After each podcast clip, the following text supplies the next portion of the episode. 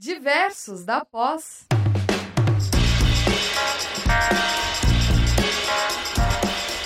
Olá a todos, eu sou a professora Márcia e hoje nós estamos aqui no Diversos da Pós e nós vamos falar sobre um tema muito importante e interdisciplinar aqui no Diversos da Pós. Eu, então, como eu disse, sou a professora Márcia, sou tutora dos cursos da área de meio ambiente aqui na, no Centro Universitário Uninter e hoje estou aqui com a professora Andressa, que é graduada em Arquitetura e Urbanismo, é especialista em Arquitetura Sustentável, está fazendo mais umas especializações em Arquitetura de Interiores e Formação em AD, faz oito anos que ela trabalha né, em escritórios de arquitetura, atuando nessa área de projetos arquitetônicos e de interiores. E atualmente, então, ela é professora também aqui no Centro Universitário Uninter, nos cursos de pós-graduação na área de arquitetura e design. E conosco também está a professora Bárbara Alves. Ela é engenheira ambiental e sanitarista formada pela FAI. Ela tem mestrado acadêmico pelo programa de pós-graduação em Ciência e Tecnologia Tecnologia Ambiental pela UTFPR, eh, estudando a contaminação por hidrocarbonetos é, e outros contaminantes de interesse na água no estuário de, de Paranaguá, aqui no Paraná. E atualmente ela é doutoranda do programa de pós-graduação em Engenharia Ambiental Engenharia de Recursos Hídricos e Ambiental pela Universidade Federal do Paraná. E sua pesquisa também envolve os, os HPAs e os compostos emergentes em biofilme natural, que no finalzinho ela pode contar um pouquinho mais para nós.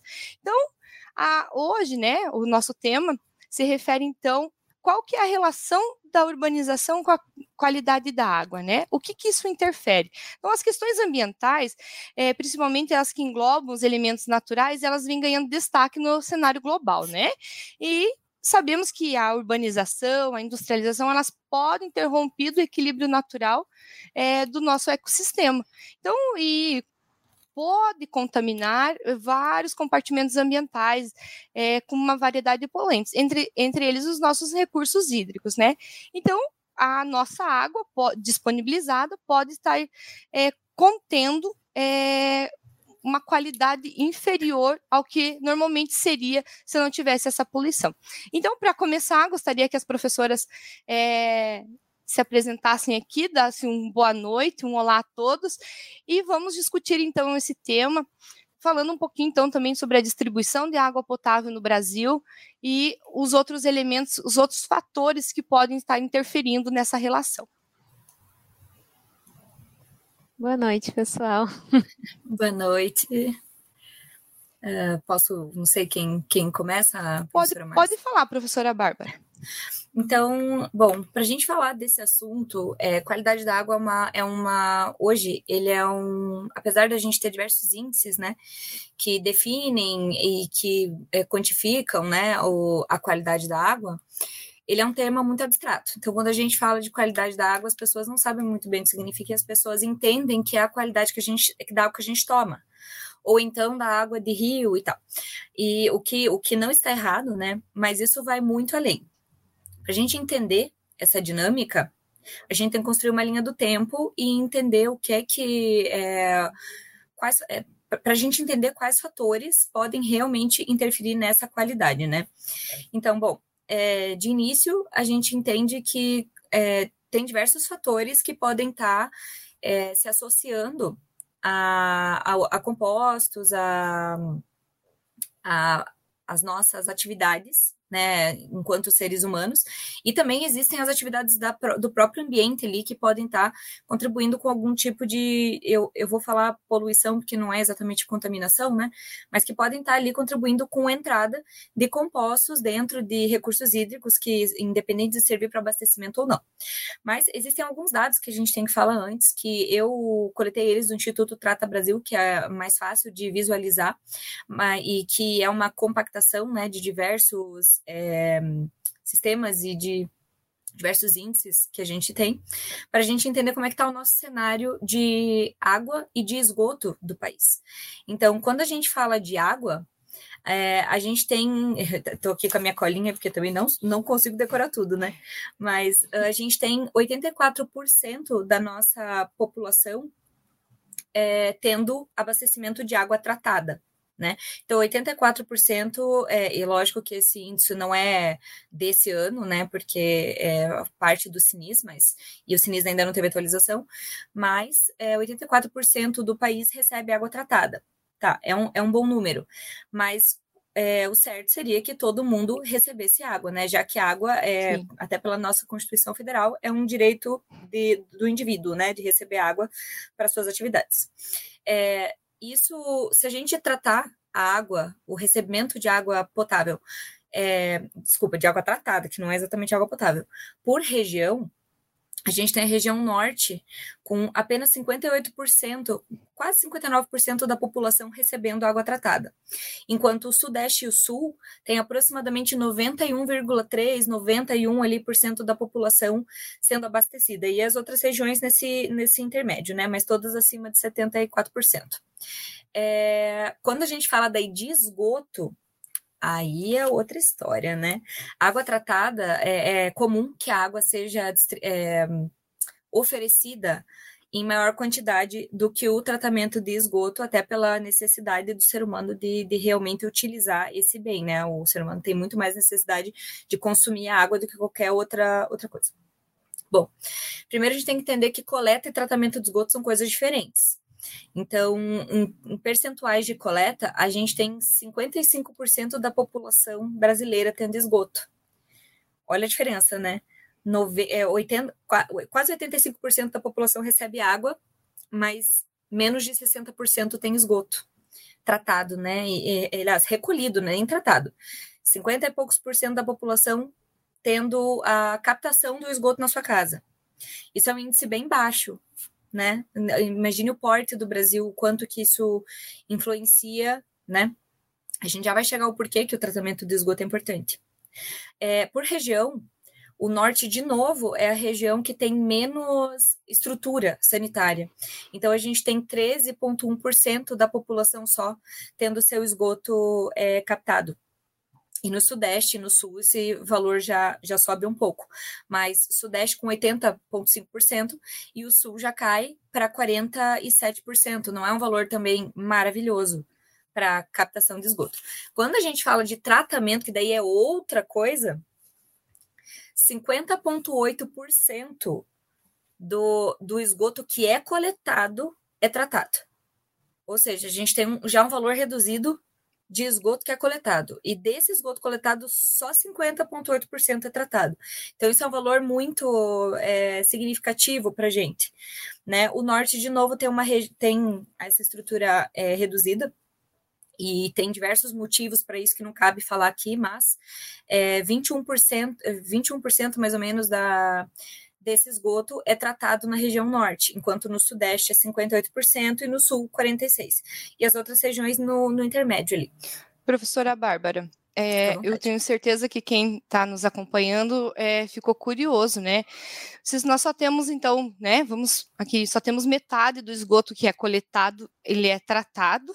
É, o, o que, que, está sendo, onde está a outra parte, né? Então, aí Aí né? que entra... Tenho certeza que todo mundo está se perguntando, mas e o que está sendo feito com o que não é o que é coletado e o que não é tratado, né? Então, aí entra justamente essa relação que a professora Bárbara vai continuar explicando para nós, né? E se alguém tiver alguma pergunta, né, e, gost... e tiver alguma dúvida, nos envie aqui que nós respondemos a vocês. É, então, professora, a questão aí que é o, o, pulo do gato, né? A maioria desse esgoto que não é tratado é lançado é, de forma clandestina. E, é, ou seja, o que significa isso, né? É lançado em algum, ou em canaleta pluvial, que, né, da água da chuva, é, desculpa, é, é, por ligação incorreta de esgoto, né, para se dizer assim, ou então é lançado diretamente nos corpos hídricos. De qualquer forma, esse esgoto vai parar no rio, né? Falando, falando assim de uma forma mais fácil de entender. Esse esgoto, de alguma forma, vai parar no rio. E aí que começa o nosso problema de qualidade de água, né? Existem várias formas de você contaminar e poluir um ambiente, como a gente estava falando lá no início. Uma delas é o próprio ambiente. A gente está aqui no Brasil, a gente tem rios que, por característica, eles já são eutróficos, então eles são rios ricos em matéria orgânica, na sua maioria, por característica deles mesmo, né? É uma característica do bioma da, da região que nós vivemos. Mas o ser humano acelera isso num nível altíssimo. E uma das formas é lançando esse tipo de, de material é, diretamente em rio. Outra forma é que a gente também tem muito resíduo sólido e esses resíduos eles podem acabar é, entrando no, na, nos rios também por escoamento superficial. Então chove, e você vai ter ali a água carreando, a água da chuva carreando diversos, água da chuva carreando diversos poluentes e materiais para dentro do rio, né? Então, quando a gente pensa em poluição, e isso é uma coisa bem interessante de ver quando você vai é, conversar com a população, e você pergunta, eu, eu trabalhei muito com crianças, é, a gente faz bastante trabalho com crianças na universidade, e é interessante de você perguntar para uma criança o que, que ela entende de poluição ela entende que poluição é um rio que tem lixo. Mas não é bem assim. O próprio índice de qualidade de água que foi estabelecido pela CETESB aqui com base em, índices é, exteriores, né? Mas o próprio índice de qualidade de água, ele não trata de coisas tão aparentes. Ele trata de, de pH, de, de né, de, de, nitrito, nitrato, ortofosfato, diversas categorias ali de, de, de, é, de elementos químicos, né? E, mas é engraçado de você entender que isso não chega na população, as pessoas não entendem que um rio que está cristalino, ele pode estar poluído. O fato da água estar cristalina não implica nela estar limpa. Então, isso a gente, inclusive, indica, a gente vai chegar lá no, no desenhar dessa conversa, mas a gente já fica aqui o alerta para quem gosta de tomar água aí em diversos lugares de, de rios, porque a água é limpa, porque não sei o quê, porque é da bica de não sei onde. Eu, enquanto é, estudante de microcontaminantes, eu não indico tomar de lugar nenhum, que não seja a água tratada que vem para gente e, se puder, filtrada. Né? Porque tem várias coisas ali que a gente não sabe. Então, por exemplo, se, se é, o lugar onde você pega água na. Tá indo. Aqui a gente tem a Serra da Graciosa, no Paraná, e o pessoal gosta muito de tomar água ali. E é só um exemplo, né? Quem gosta de tomar, continue, segue seu caminho. Mas é só um exemplo de coisas que podem acontecer e as pessoas às vezes não, não fazem essa associação, né? Mas se morre um animal lá em cima, um animal, morre uma vaca lá em cima, morre um, sei lá, um, qualquer animal e esse animal começa a se decompor e aquilo lá vem pela água. E as pessoas às vezes. E ele não vai vir aparente, né? Então, é, as pessoas às vezes tomam e não percebem que isso aí pode, pode ser um, um indicativo, né? Um, uma entrada de poluente no meio. Então, tem diversas formas que o ser humano contribui com a, com a poluição. É, de, de, forma prática, né? As indústrias, logicamente, as indústrias elas são bem fiscalizadas, então é mais difícil que você tenha a contaminação industrial irregular, né? Porque existe uma fiscalização muito grande. Mas o esgoto que as pessoas ligam errado e que não é exatamente culpa da população, porque isso, isso é uma atribuição do indivíduo, né? A concessionária ela não é obrigada a, a fazer essa ligação, então é o indivíduo que liga essa que, faz a ligação de esgoto na, na rede, e essa ligação às vezes é feita errada, e, e a pessoa nem sabe que fez errado, e é isso aí. Enquanto, ao passo que tem gente que nem recebe o, a coleta de esgoto na sua casa, essa pessoa ela vai despejar onde ela tem que despejar. Não tem jeito, vai fazer o quê? Né? Então tem, a gente lida com essas é, dicotomias no Brasil, não é só aqui, tá? É, a gente que pesquisa sabe que tem, isso tem no, no mundo inteiro, tá? Enquanto a gente aqui no Brasil pesquisa microcontaminante, poluição hídrica, na Europa também estão pesquisando, na Espanha, em Portugal, em, em diversos lugares. Esses dias peguei um da Nigéria, achei um barato. Então tem o mundo inteiro está de olho nessas coisas, não é só a gente que sofre com esse tipo de coisa. É lógico que um país do tamanho que a gente tem aqui, a gente tem situações como é o você ter 90% de, de, de tratamento num lugar e 20% no outro, não é uma coisa normal, né? É, é difícil de você Sim. engolir essa, né? Mas uhum. é, é, a nossa processo realidade o processo urbano também acelera muito isso, né, professora Bárbara, como você comentou. Exatamente. do, do ser humano, até a questão de, de uso e ocupação do solo mesmo. Porque Sim. tem muitas residências que não seria o ideal, né? Até pelo Código de Obras de Urbanismo aqui de Curitiba, uhum. por exemplo, você não pode construir uma casa próximo de um rio, né? Ali colado no rio, tem que ter inclusive a vegetação ciliar e tudo mais. E infelizmente não é isso que acontece em muitos locais. Então isso ajuda né, também a, a, ter mais poluente, a, as pessoas jogarem mais, mais lixo, mais esgoto, isso vai poluindo também muito, né, a, a é, questão dos rios e da água. Exatamente. E historicamente o Brasil tem uma, uma cultura de urbanização, que daí eu vou me arriscar a falar aqui, mas aí eu deixo com o arquiteto urbanista que, que reafirma. Mas a gente tem uma cultura de urbanização próxima a corpos hídricos. Então tem um rio, as pessoas se aglomeram ali, é cultural do Brasil do brasileiro fazer isso. Não sei se aqui é muito calor, se é porque você tem um, um, um abastecimento próximo, eu não sei qual que é o uhum. motivo, né? Porque não é o que É, desde os desde os primórdios, assim, se a gente for, por exemplo, no Rio Nilo, no Egito, é, as, as, populações vão se formando ao longo dos rios, né? Porque eles precisam Exato. de água para consumo próprio, para produzir o próprio alimento, né? Tanto para vegetais, para animais. Então, acho que historicamente realmente, né, vai se desenvolvendo nesse sentido.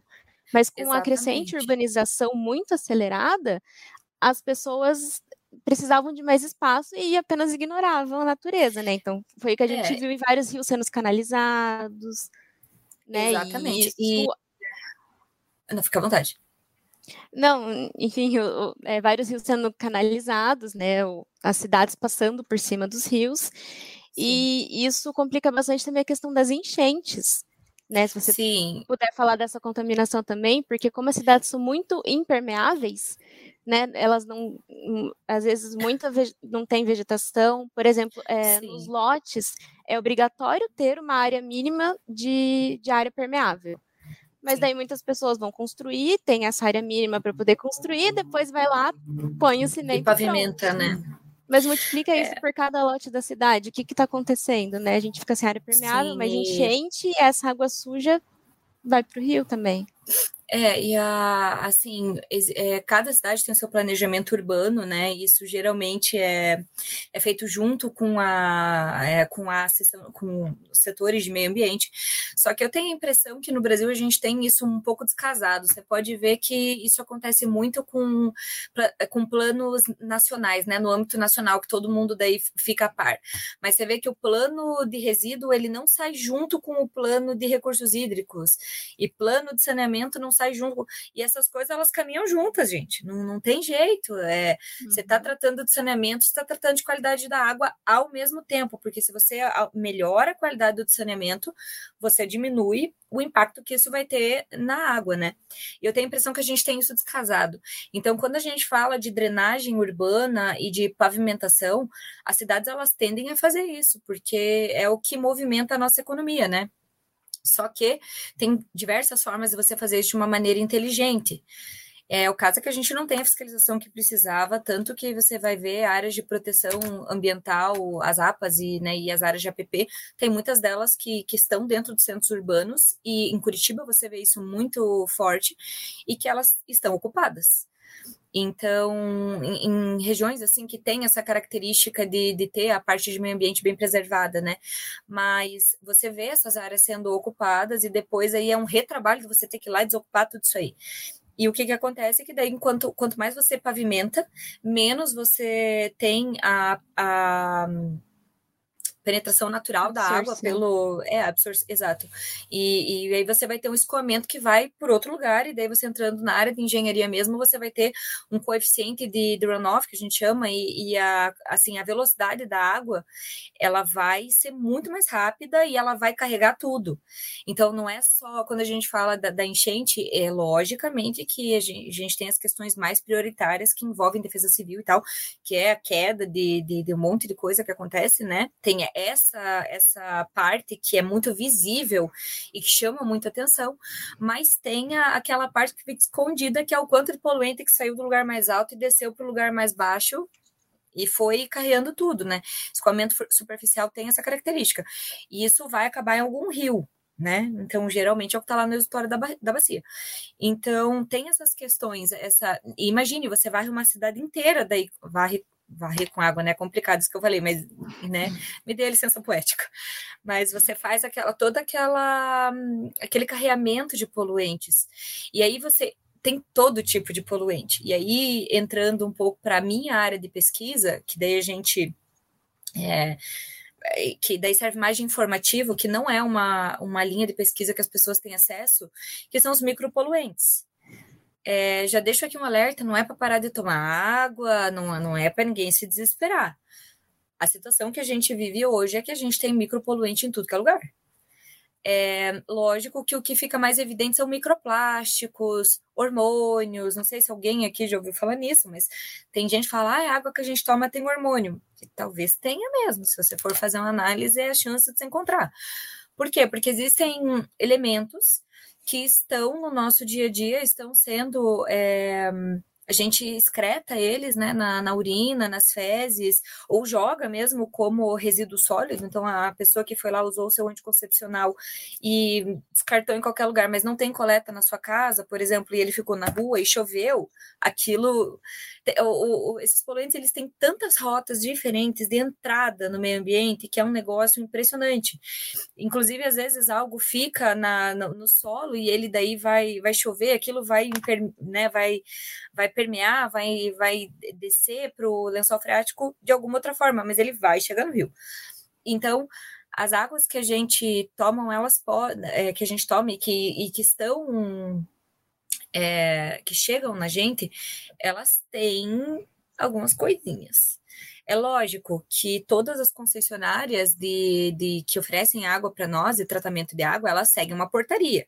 Então, elas têm que seguir a portaria do Ministério da Saúde e lá existem já alguns microcontaminantes, que eu não vou saber dizer o nome de cabeça. Mas a última vez que eu vi a portaria, que foi revisada há pouco tempo atrás, já tinham microcontaminantes. O que, que são microcontaminantes? São elementos que são encontrados é, em diversas matrizes ambientais numa escala mínima. Mínima significa micrograma por litro, nanograma por litro ou por quilo, picograma por litro. Então, assim, é um negócio que é 10 vezes, é 10 vezes, mil vezes menor o miligrama, que já é baixo. Mas o problema é que esses contaminantes, eles não são naturais, eles são a maioria de uso humano, aí sim entram hormônios que a gente usa, é, desde os que a gente excreta, a mulher excreta muito hormônio, né? É, desde os que a gente excreta naturalmente até os, os hormônios sintéticos, né? Como é o caso do etinilestradiol, por exemplo, que é um hormônio típico de pílula anticoncepcional. É um hormônio sintético, ele não existe naturalmente, ninguém produz esse hormônio. Por isso que ele também é um traçador de contaminação. A famosa cafeína, a gente que adora um café, eu sei, eu estou nesse grupo que analisa o que a gente ajuda mesmo a contaminar. Tá tudo bem, pessoal. Mas é, é isso, existem diversos desses compostos que estão no, no nosso meio. E os DDTs, né, as, muito do que é usado na agricultura também entra como um microcontaminante. E alguns deles a gente chama de emergente, que são contaminantes que têm é, uma capacidade de desregulação endócrina, ou seja, eles vão lá no sistema endócrino ou da, da biota, né, dos animais, ou da vegetação, ou do ser humano, e ele pode causar um probleminha ali. Então, tem alguns desses microcontaminantes, como é, o caso dos HPAs e dos enelcanos, por exemplo, que eles estão já associados é, a desregulação endócrina e a casos de câncer. Então, você vê, quando a gente estuda alguns hormônios que estão, quando você estuda o comportamento deles em peixes, por exemplo, você já vê feminina, femini, eu não consigo falar essa palavra, mas é, peixes machos que viram fe, que, que, né, que no processo de maturação eles acabam é, com alguns órgãos femininos. Então, e outros comportamentos. Então, existe essa questão. É, é, alguns HPAs, por exemplo, já foram encontrados no leite materno. E esses é, elementos, eles vêm principalmente, não exclusivamente, mas principalmente de esgoto. E esgoto, aí vem um tema polêmico, né? Porque é o esgoto in natura, ou seja, aquele esgoto que a gente despeja, e também do esgoto que é tratado ineficientemente. De que forma, né? As, as concessionárias de saneamento no Brasil, elas não são preparadas para é, tratamento terciário e quaternário. Então, a gente mal e mal aqui no Brasil tira o nitrogênio e o fósforo da água. Tira o que a lei permite, mas mal e mal. Então, o que a lei exige, na verdade, né? Que, quiçá os microcontaminantes. Então, as nossas estações, que elas já são antigas, a maioria, elas não foram projetadas para isso. Então, e como não existe legislação, porque esses microcontaminantes, é, o nome emergente já é por isso, eles não são legislados ainda, eles estão assim na beira de entrar para uma, para quem sabe, assim, a prioridade para quem sabe um dia ser monitorados. Mas eles não, não têm legislação. Não tendo legislação, as concessionárias não são obrigadas a retirar eles nem de água, nem de esgoto, nem de nada. Então, é, existe essa questão ainda, uma parte da, da, da assim, da, da, da área científica luta para dizer que eles são importantes e que tem que começar a prestar atenção neles, enquanto você tem é, as concessionárias que, por entender que eles não estão legislados, não tem que tirar. Então a gente ainda está nesse impasse, não só no Brasil, tá? Isso é no mundo inteiro. Ainda existe essa preocupação de contaminantes emergentes, ela é no mundo e é, a entrada deles é principalmente por esgoto, do, esgoto doméstico. Então, é... Eu acho que você tocou e... num ponto importante, professora Bárbara, porque assim, é, a gente viu que tem infinitos contaminantes vindo de vários, né, de várias formas. É, então temos muitos problemas, né? É, de que forma a gente poderia é, imaginar uma, uma boa solução ou para tentar é, minimizar, né? Por exemplo, o que você falou de questão de legislação, né? Talvez ter, ter mais Sim. legislações e fiscalizações nesse sentido. É. Existem, existem, assim, as ações locais, que é em relação ao indivíduo, existe a ação em nível de, de briga por legislação, e existe a ação da concessionária. Então, é, vamos no, no maior para diminuir para o nosso, né? Como que a concessionária pode é, trabalhar? Começando a identificar se, o seu, se os seus é, se os seus efluentes têm esse tipo de, de coisa, né? E se a água também que eles disponibilizam tem, que é o, é o principal, né? É o mais sério, na verdade. É, isso é nível macro. Aí, a gente, enquanto acadêmico, quem está dentro da, da academia estudando isso, continuar insistindo que isso é um problema, é, é, que é uma situação, não vou exatamente dizer que é um problema, porque isso aí também é discutível, mas que é uma situação que está aí, que nós temos já, já identificados, mapeados, monitorados, existe série histórica de alguns compostos, cafeína é um deles, que já existe série histórica em pontos de alguns rios, e que isso precisa ser visto. Então, isso precisa, isso precisa é, gerar uma discussão entre as entidades que vão criar leis em relação a isso. Então, sim, a gente tem que avançar do, do, do nosso monitoramento dentro da, das instituições e empresas para uma lei. Né? Isso tem que ser discutido, essa virada de chave.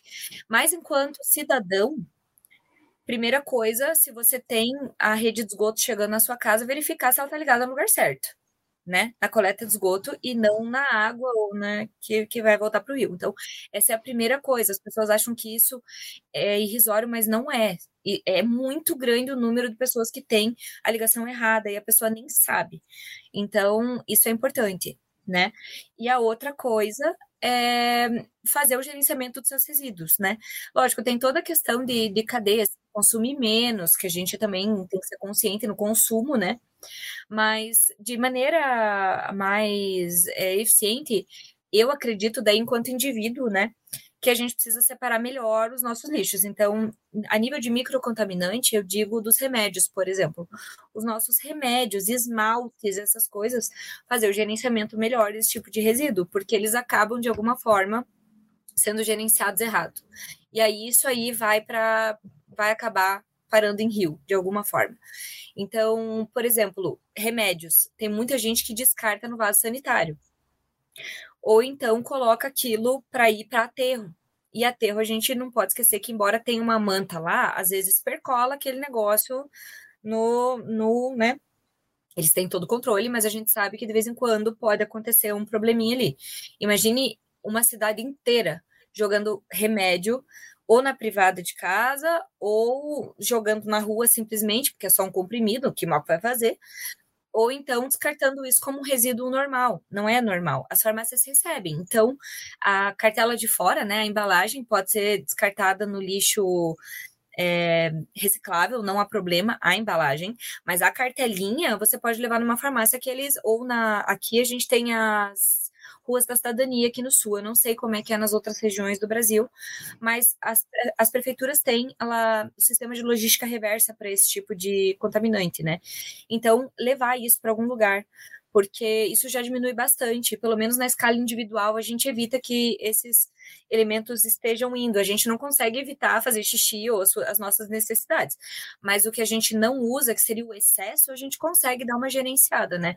Tudo e qualquer ação que a gente tenha pode ajudar nesse tipo de contaminação. Então, cabe um pouco ao indivíduo também ter essa essa consciência, consciência né? né? É, e, e veja, né? Sabe, é né, pensar que, que um, né, uma pessoa multiplicado pela população toda Sim. resolve bastante coisa, né? Não, Exatamente. e veja, né? Tudo está interligado, né? É a, é a, questão de você ter trabalhar também a educação ambiental com políticas públicas, que aí envolve também a questão da urbanização dos locais onde questão de zoneamento, questão de é, plano diretor do município, é, plano de recursos hídricos, né, o plano de gerenciamento, então é tudo interligado, né? Hoje é, seria necessário, né? Todos os ministérios, secretarias, ou órgãos é, trabalhar em conjunto, né?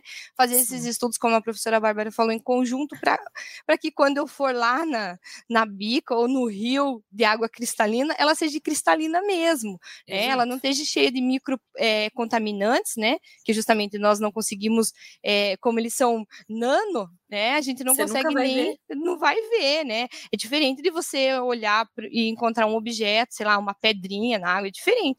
Você não vai enxergar. Sim. Então, é, precisa mesmo. Então, é, tanto legislação quanto monitoramento. A academia já vem estudando, né, Bárbara, é, com bastante ênfase essas questões de contaminantes emergentes. É, então, precisa mais e também precisa envolver mais a população. Eu acho que, às vezes, a maneira como você comentou, está chegando a informação para a população, às vezes pode não estar co correto. Então, é preciso também esse trabalhar, né? É, e poderíamos ficar aqui é, falando sobre a relação da urbanização com a qualidade da água por muito, muitas horas, porque, é, como todos estão observando, são detalhes, né? São detalhes que uma coisinha interliga a outra. É, eu queria rapidamente que a professora Bárbara é, falasse um pouquinho sobre o que é esse biofilme natural que ela está estudando e para a gente poder encerrar aqui. Infelizmente, nós temos que encerrar nosso, nosso Diversos da Pós dessa noite, mas fica aqui é, já fica aqui o convite, professora Bárbara, estamos à disposição sempre que é, quiser participar conosco, é, esteja convidada já para uma parte 2, né? A professora Andressa também. Vamos é, fazer mais mais uma parte aí sobre esse tema que com certeza é relevante para a sociedade, relevante para a academia, relevante para os nossos alunos.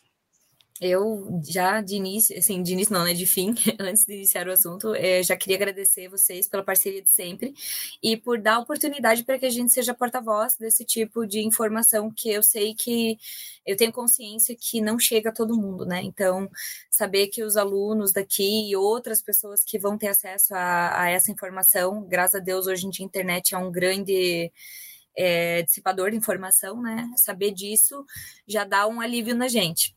Bom, em relação a biofilme, biofilme, de uma maneira geral, ele é um aglomerado de coisas. Então, ele é um aglomerado de bactérias, de é, protozoários, de fungos, vírus, um monte de coisa. Mas assim, para deixar é, um pouco mais visível, sabe quando a gente vai é, num rio e tem aquele limozinho, aquele limo na, na pedra?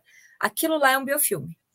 Então, existem diversos tipos de biofilme, é o natural de rio é um, que a gente chama de biofilme fluvial, mas existe biofilme no dente, existe biofilme cardíaco, existe é, biofilme no banheiro da nossa casa, que se a gente não limpar vai ficar verde.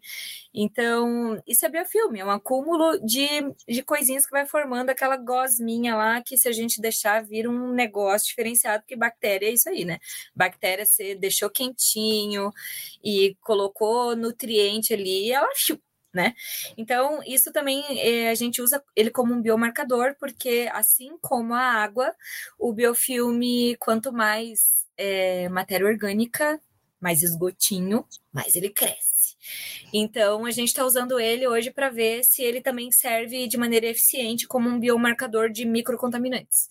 A minha pesquisa, basicamente, ela norteia isso, fazendo todas as regulações com as hidráulicas, do, com as questões hidráulicas de rio, né? Mas o biofilme é isso, ele não é nada de uau, de diferente. Né? Todo mundo já tropeçou numa, pe numa pedra, deu um escorregão lá, xingou a pedra e era só o biofilme.